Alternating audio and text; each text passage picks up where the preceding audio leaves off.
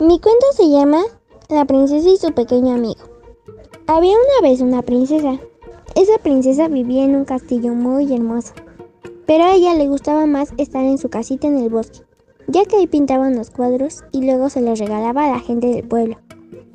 Un día, mientras pintaba, se dio cuenta de que había un pequeño mapache en la entrada de su casita, pero el mapache había comido una cereza envenenada.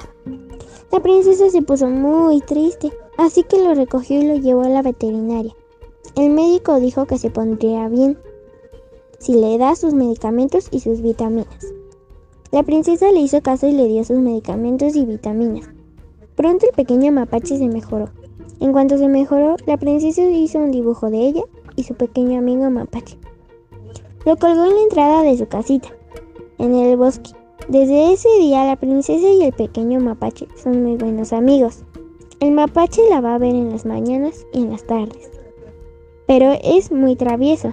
A veces se esconde y no sale hasta que la princesa dice, Pequeño mapache, sal de ahí o me voy a poner muy triste. Entonces sale. La princesa adora al mapache y son muy buenos amigos. Colorín colorado, este cuento se acaba. Gracias por escuchar mi cuento.